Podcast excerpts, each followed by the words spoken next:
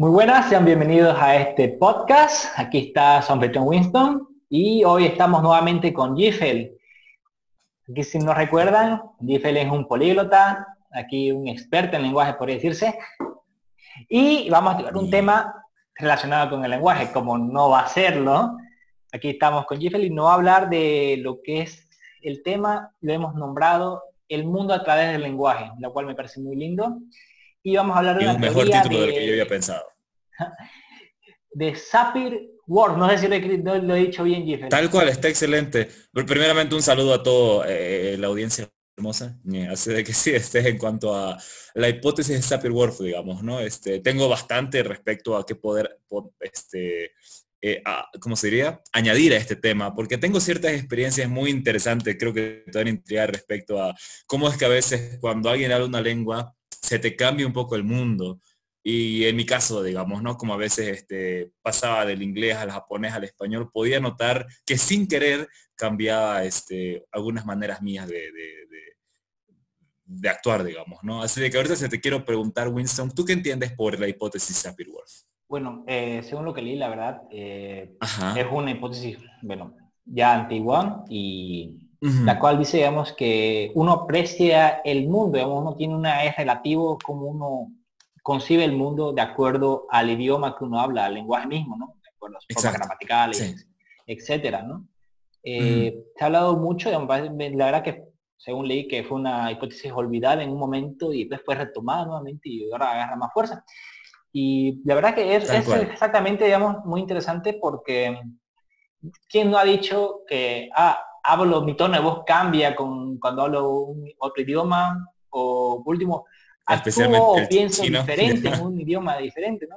Eh, yo creo que tú nos puedes explicar mucho mejor, más a detalle, porque yo lo he leído, pero... Sí, quería ver exactamente... Ah, ah, o sea, en mi caso, por ejemplo, este, me la he encontrado alguna vez leyendo, por supuesto, artículos, y como tengo pues amigos lingüistas, Alguna vez ellos leyendo algunos estados de mi WhatsApp me decían, viejo, no, no todo puede ser worfiano, o sea, de Sapirwurf, digamos, ¿no? Y era como que sí, o sea, y más o menos ahí es como que hay una especie de como mini debate, digamos, ¿no? O sea, la, tengo entendido de que la hipótesis sapirwurfiana, o sea, Sapirwurf, tiene cierta aceptación, pero puede ser de que no sea tan radical como sus ramas más radicales indican, digamos. Aquí tengo este, la, definición para que se sepa exactamente de qué es lo que estamos hablando, de que la hipótesis de, la relatividad lingüística o Sapir-Whorf prácticamente es un principio que afirma que la estructura de un idioma afecta la visión o la cognición de sus hablantes de ver el mundo, digamos, ¿no? Por tanto, a veces la manera en la que tienes tú de pensar es o influenciada o determinada por la lengua que hablas. Y aquí están las dos grandes este, eh, ramas, digamos, ¿no? O sea, porque tenés la rama este, fuerte que dice de que la lengua que hablas determina cómo pensás. En cambio, la rama más débil indica de que la lengua que hablas solamente influencia la forma en la que pensás. ¿Vos cómo crees que es? ¿Realmente la lengua que hablas determina o solamente influencia? Eh, es una pregunta complicada, ¿no? Eh, yo creo que realmente influencia. influencia, ¿no? obviamente no, no, todos este, pensamos igual, ¿no? Pero sí tenemos una característica, ¿no? Ajá, tal cual. Sí, no me había puesto a pensar en eso de que, o sea, sí, influencia. Yo también opino que influencia. O sea, opino, me voy por la parte, o sea, no sé si realmente determina o no, pero digo de que al menos tiene que influenciar, digamos, ¿no?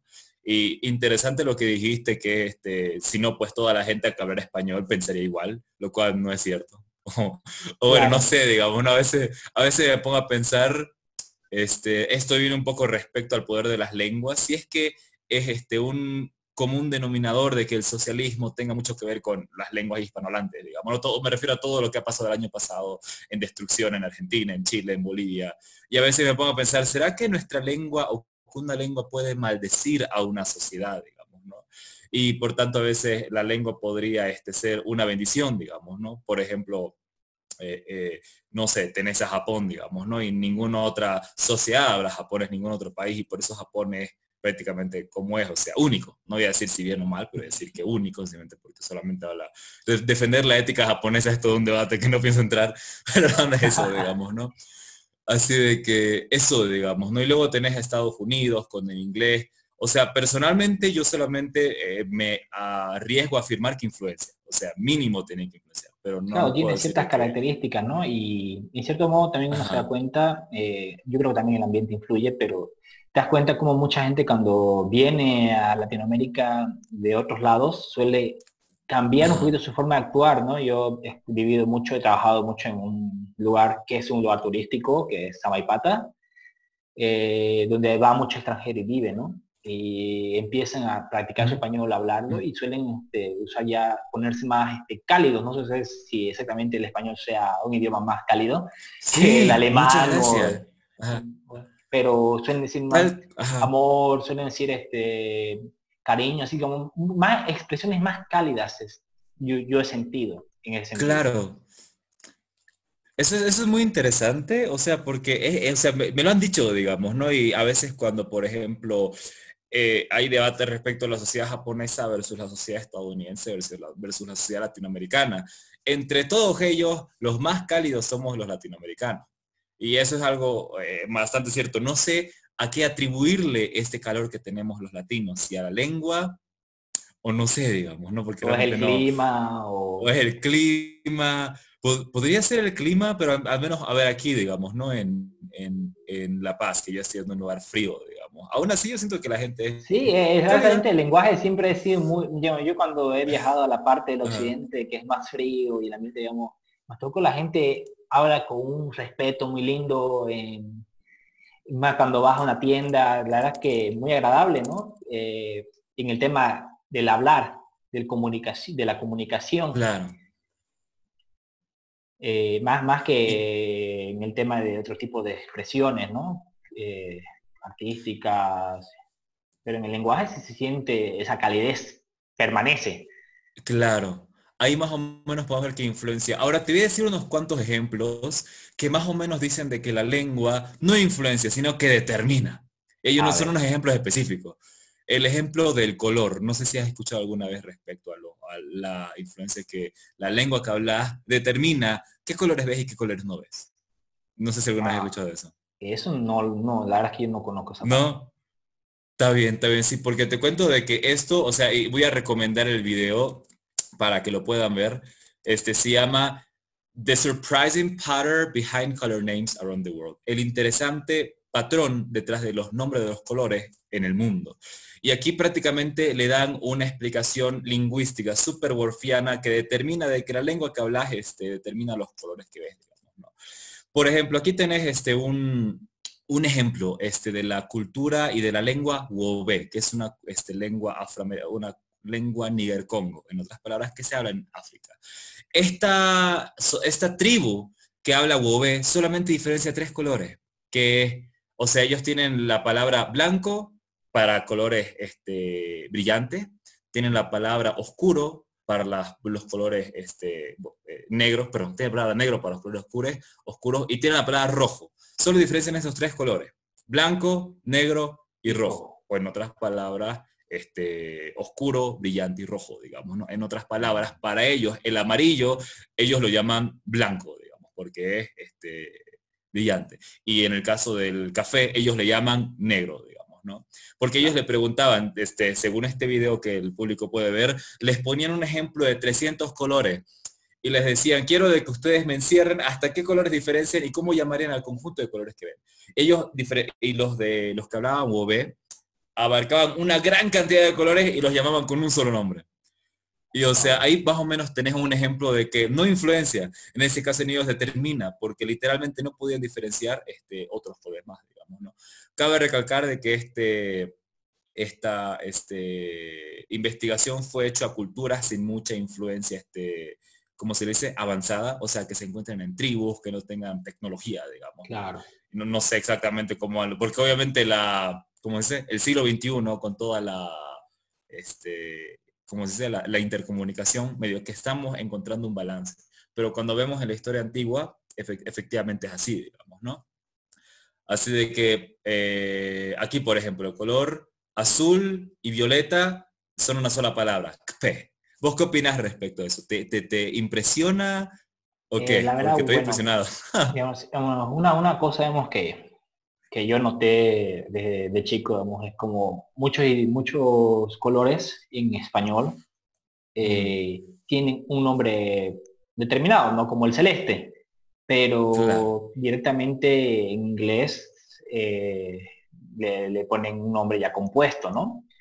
Y yo decía, wow, es como que, ¿por qué, digamos, es más fácil así, digamos, pero en sí, digamos, eh, no tiene un nombre característico y eso, eso me llama la atención. Con lo que dijiste me vino solamente de que, de que en sí, ¿no? Eh, hay ciertas, ciertos colores que van englobados en, en, cierto punto en otros idiomas y que no lo toman así como a uno en especial específico, digamos. Eh, eso me llama la atención, ¿no? Y también veo uno que yendo más a los nombres de los, también como muchos nombres de, colores, este, yo creo que eso va más ligado a la lingüística, ¿no? de, la procedencia. Eh, mm. Ciertos colores eh, van, van, tienen un nombre parecido en ciertos idiomas y en otros tienen uno que no tiene nada que ver. Eso es lo que creo que lo que lo que más me llama la atención de ello. Eh, mm, no sabría exactamente cómo explicar el tema del, de la influencia del color en sí, del, nombre, ¿no? Pero eh, me parece muy, muy interesante. Claro, aquí por ejemplo, este, o sea, también este, bueno, este video habla sobre este ejemplo que ahorita te, acabo de dar de estas tribus que diferenciaban tres, cuatro, cinco colores, seis colores. En el caso del inglés, según este video, diferencia 11 este, colores básicos y en el caso del ruso diferencia 12 colores básicos. Eh, personalmente no sé en qué se basa para decir colores básicos, aún voy a investigarlo para ver cuáles son los colores básicos del español porque me interesaría. Sin embargo, de una u otra forma, este, o sea, debido a ya la tecnología, prácticamente los colores básicos para nosotros son iguales porque tenemos comunicación, digamos. Claro. Aquí por, eh, también había encontrado este, la investigación respecto a, de esto no puedo dar la fuente porque recuerdo haberlo leído, pero ahorita no, no lo encontraba, de una tribu que específicamente, si es que no estoy mal, vivía en el polo sur, que sería el polo más grande, pues, ¿no? Vivía ahí y esta tribu diferenciaba muchos blancos. Tenían creo que 16 colores, 16 palabras para diferenciar diferentes tonos de blanco. O sea, porque obviamente como está en un entorno totalmente blanco, mínimo tenían que diferenciar los blancos que hay, digamos, ¿no? Claro. Y eso es, y eso es algo como que guau, digamos, ¿no? O sea, porque nosotros blanco es blanco, y para mí ah, inclusive es blanco, quizás hasta hueso, digamos, ¿no? Pero, pero sí, No, es, cuando hace una la broma, ¿no? Que las mujeres diferencian más colores que, el hombre, que somos muy generales. Y, y el hecho mismo de que cuando una novia va a escoger el color de su vestido de novia, escoge, hay un blanco tanto, las invitaciones son otro color de blanco, el mantel tiene ese otro color de blanco, eh, y uno dice, ah, no, pero todo es blanco. Eso es muy gracioso, pero eh, es que un de perfección, digamos, dependiendo, digamos, tus necesidades. Eso, eso que acabas de mencionar respecto a la mujer también tiene, recuerdo de que hay una explicación biológica. ¿Por qué crees de que la mujer, yo conozco la explicación, porque yo me pregunté también, ¿por qué la mujer diferencia tantos colores y el hombre no? Me puse a investigar y encontré una respuesta a que te a poner, pero antes quiero hacer tu respuesta. ¿Por qué tú crees de que la mujer realmente diferencia más colores que los hombres? Yo creo que, la, que es porque la mujer este, tiene la, el, el tema de ser más detallista en, las pequeñas cosas, ¿no? Eh, a veces, muchas veces la mujer tiene el, sentido de de, de, a veces no se da cuenta exactamente, pero se da cuenta que algo mal, porque algún detalle no le concuerda, le concuerda ¿no?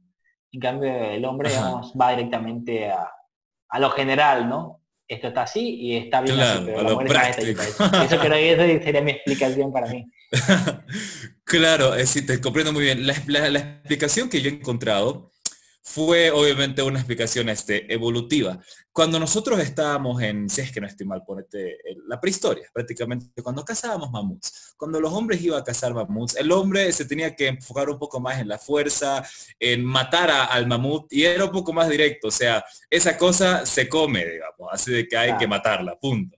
Sin embargo, en el caso de la mujer, mientras que los hombres cazaban, la mujer se quedaba cuidando a los hijos y tenía que preparar, vamos a llamar la ensalada o sea, prácticamente ella estaba rodeada de vegetales, digamos, ¿no? De frutas, de verduras. Así de que ella, su trabajo era la recolección.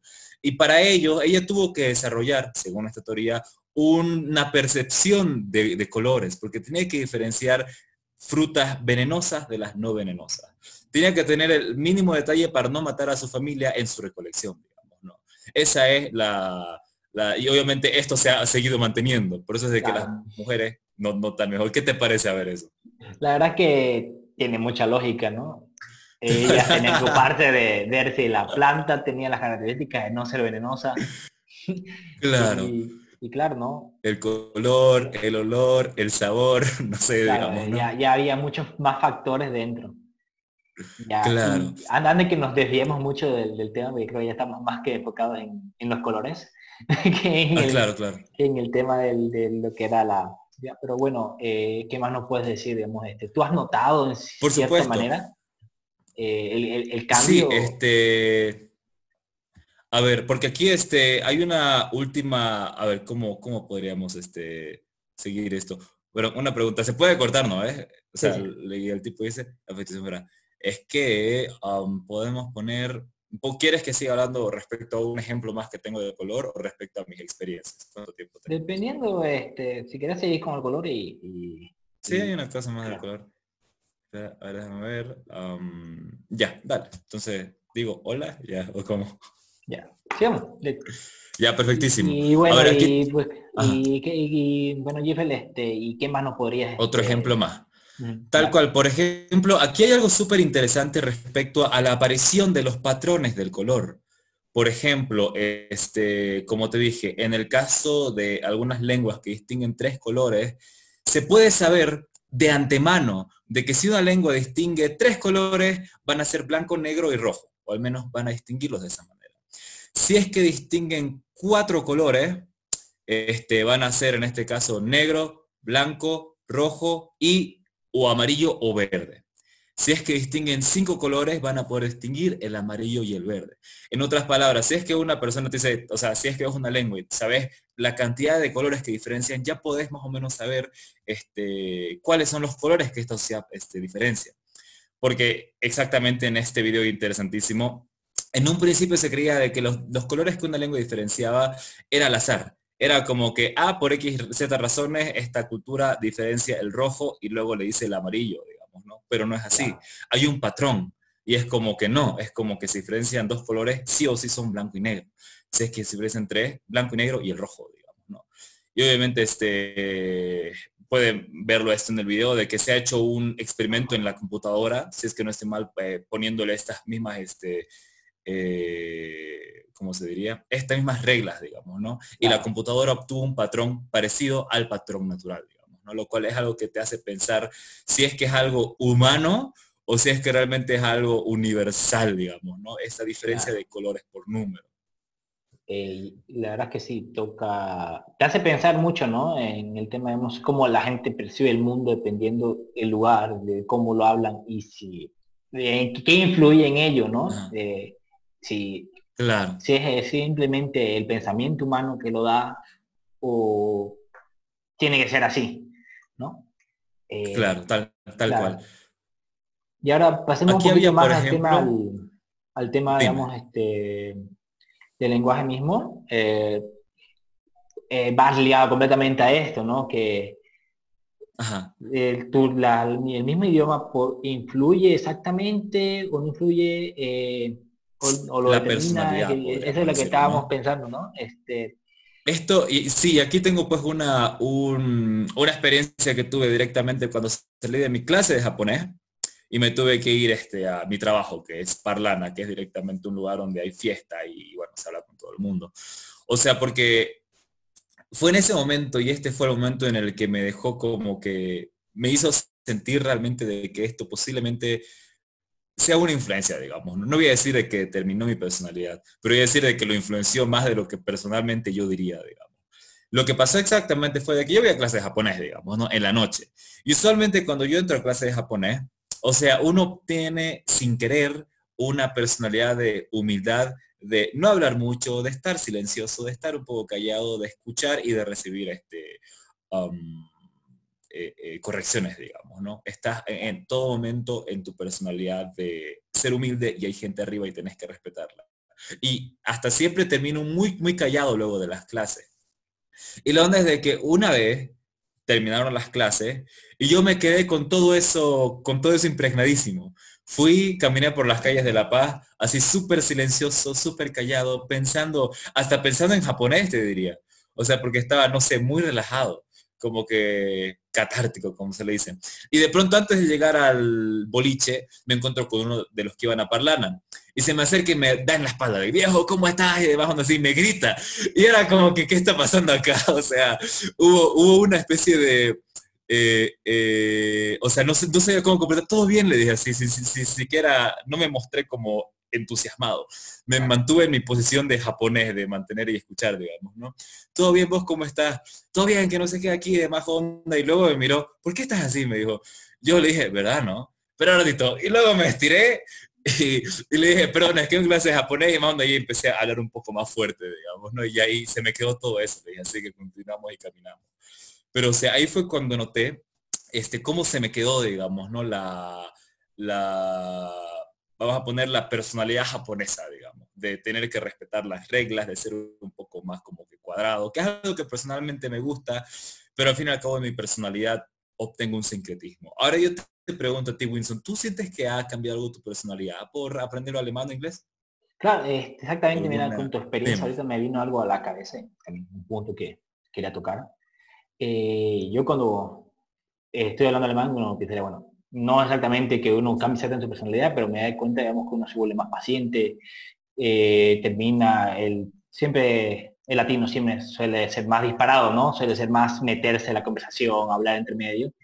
Y en el alemán eh, me he dado cuenta que siempre espero a ser más formal, ¿no? El tema de esperar a que la persona termine toda su oración y recién empezar una, y aquí, mira, eh, se me vino eso a la cabeza y dije, wow, el tema de la gramática en sí, porque como tú sabrás, el alemán tiene una estructura gramatical donde básicamente el verbo muchas veces está al final. Y para entender el concepto de toda la oración está en terminar de oír la oración, porque el verbo es muy importante en ello de la acción misma.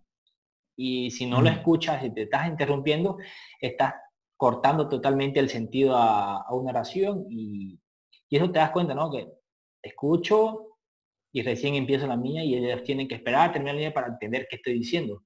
Y, están acostumbrados completamente por el mismo hecho del lenguaje y la gramática que, la antecede. Eh, eso, eso, eso, digamos, más directamente, digamos, lo de las gramáticas y que hablar sin el japonés o en otra lengua que te has dado cuenta de que exactamente la gramática también influye, tiene, tiene ese punto, ¿no? De, inflexión. Claro. Ahorita me has hecho dar, me has hecho acordar respecto a otro ejemplo eh, de la hipótesis borfiana. Este, no sé si has escuchado respecto a la descripción de un puente y a la descripción de una llave por un español y por un alemán. Ahorita eso no lo, no lo tenía acá, pero me comentaste si me ocurrió alguna vez, si me acuerdo, alguna vez lo has escuchado, creo. Eh, no, pero... Ah, no. Creo que... La Londres de que, mira, dime. Eh, no, no, no, me viene algo a la mente, pero quiero que... Voy a escuchar bien tu explicación porque tú la conoces, ¿no? Vamos a ver. ¿Te acuerdas, ¿Te acuerdas cómo es este puente en alemán? Ahorita lo estoy viendo, no me acuerdo cómo era puente. El puente, el puente, el puente. Ah, puente, aquí tenemos. a la mente, a ver. Ya, en este caso, porque tú, tú sabes, en este caso es este, el... Espera, ¿cómo era? El de puente, Bruque, pues, Bruque, Di Bruque, Di Bruque, Di Bruque. Ya, Bruque. En este caso ya es masculino, ¿no? Eh, di, y en este caso... Sí, eh, espera. Eh, plural, no, no, este, sería este. Dime. Di Bruque sería. Ah, Di Bruque. Di Bruque. Ya. Ya, porque aquí me aparece de que de es Bruque. Espera, es que, es que como ahorita se me acordó, ya. Y luego te tenemos la llave. ¿Sabes cómo es llave? A ver, ¿qué estoy eh, poniendo? Schlüssel. Ah, o clap. Sí. Y aquí también es, ah, que es la llave y en este caso es eh, Schlüssel, es, es que ahorita se me acordó, vas a disculpar, esto fue un poco, ya, de Schlüssel. Aquí tenemos. La onda es de que en español, cuando se le preguntó a un latinoamericano que describa la llave, como, ¿tú cómo describirías a la llave? Descríbeme la llave. Eh, ¿Qué, metálica, eh, metálica, pequeña, eh, con dientes. Con dientes. creo que eso, ¿no? La llave. Perfecto, sí. Aquí hubo, algo que, dijiste que obviamente este me pareció... a ver, y ahora antes de pasar al ejemplo, descríbeme el puente. ¿Qué eh, puedes decir de respecto a un puente? Mi puente es grande, puede ser de madera, largo, eh, con un pasamano, ¿no? Aquí está, perfectísimo. Sí, tal cual. Ahora mira, en este caso, eh, los, en español, en el caso de nosotros quizás, a la llave le damos, dijiste pequeña, porque como es femenino, o sea, quizás lo queremos ver de una manera un poco más linda. Sin embargo, en este, en este experimento, en el caso de la llave, como llave es masculino en alemán, le daban connotaciones este, más fuertes, digamos, ¿no? Ahorita no me acuerdo la, connotación que le daban a la, llave en alemán, pero creo que era algo así como poderosa. O sea, porque una llave pues puede abrir cosas. Claro. Y en el caso del puente, en el puente tú dijiste grande. O sea, obviamente porque quizás, y también es lo que decían los, los latinos en este caso, porque como el puente es masculino, le atribuimos cosas poderosas, digamos. Sin embargo, el alemán le atribuía cosas majestuosas, le da un poco más de belleza al, puente, no diciendo de que es un poco más majestuoso. Y esto pues yo personalmente lo veo siempre, digamos, ¿no? O sea, me refiero, a veces trato de, o sea, a veces es complicado ser un poco imparcial cuando tienes una lengua tan parcial o sea, tratar de pensar de una manera de que, o sea, tenés que ser imparcial y ver, pero de pronto tu lengua es como que estás un poco encadenado y tenés que, es difícil romper esas cadenas si es que ni siquiera sabes que las tenés, digamos. Claro. Y en el caso a veces, no sé, digamos, en el caso del japonés o del inglés, que sencillamente como no tienen género, eh, como todo lo ven neutro, quizás por eso tomen mejores decisiones, no lo sé, no, va influido en ciertas cosas por, las connotaciones. Sí, no influye esa, esa, esa, esas clases de cosas en su manera de ver el mundo, digamos, ¿no? Y es como que, no sé, a veces asusta, digamos, ¿no? Porque uno dice, ¿realmente estoy influenciado o estoy determinado por la lengua con la que hablo? O sea, quizás a pequeños rasgos parezca una influencia, pero cuando lo ves a grandes rasgos, o sea, vivir tu vida de esta manera, es como que, wow, quizás realmente la lengua me ha influenciado mucho más de lo que yo realmente diría que una lengua me influencia, digamos, ¿no? Claro, y son factores que uno no, lo piensa. Ahora, ahora mismo hemos este, me has abierto los ojos en cierto modo, digamos, con, los ejemplos mismo y las evidencias, y es como que, wow, eh, realmente este, mi concepto cambia eh, en gran manera dependiendo, digamos, este, en qué idioma hablo, porque vienen ciertas cositas, ¿no? Y y uno dice, ah, bueno, eh, todo el tiempo, no es como que yo, por, por, eh, por hablar español, este, piense de una manera específica, pero sí le doy un significado diferente por el mismo hecho del lenguaje. si es femenino, le doy un significado femenino. Y, y, en, en, otro idioma, por ejemplo alemán, si, si le da un significado en, masculino, le da una connotación más masculina, o sea, eh, uno actúa referente a ese tipo de cosas. Y, ah. y la verdad, vamos que en cierto modo de influencia no, no, no, no creo que determine, pero eh, no, no, es algo que uno no, quiera hacerlo de por sí, digamos, es algo que, que viene ligado al lenguaje. Eh, ¿O tú qué opinas? Respecto, bueno, como te digo, o sea, para mí la respuesta, eh, ¿cómo sería la respuesta? Sin mucho peligro es decir que nos influencia. Ahora sí, sí, sí. Esa es la respuesta como que no, no te vas a equivocar si decís eso.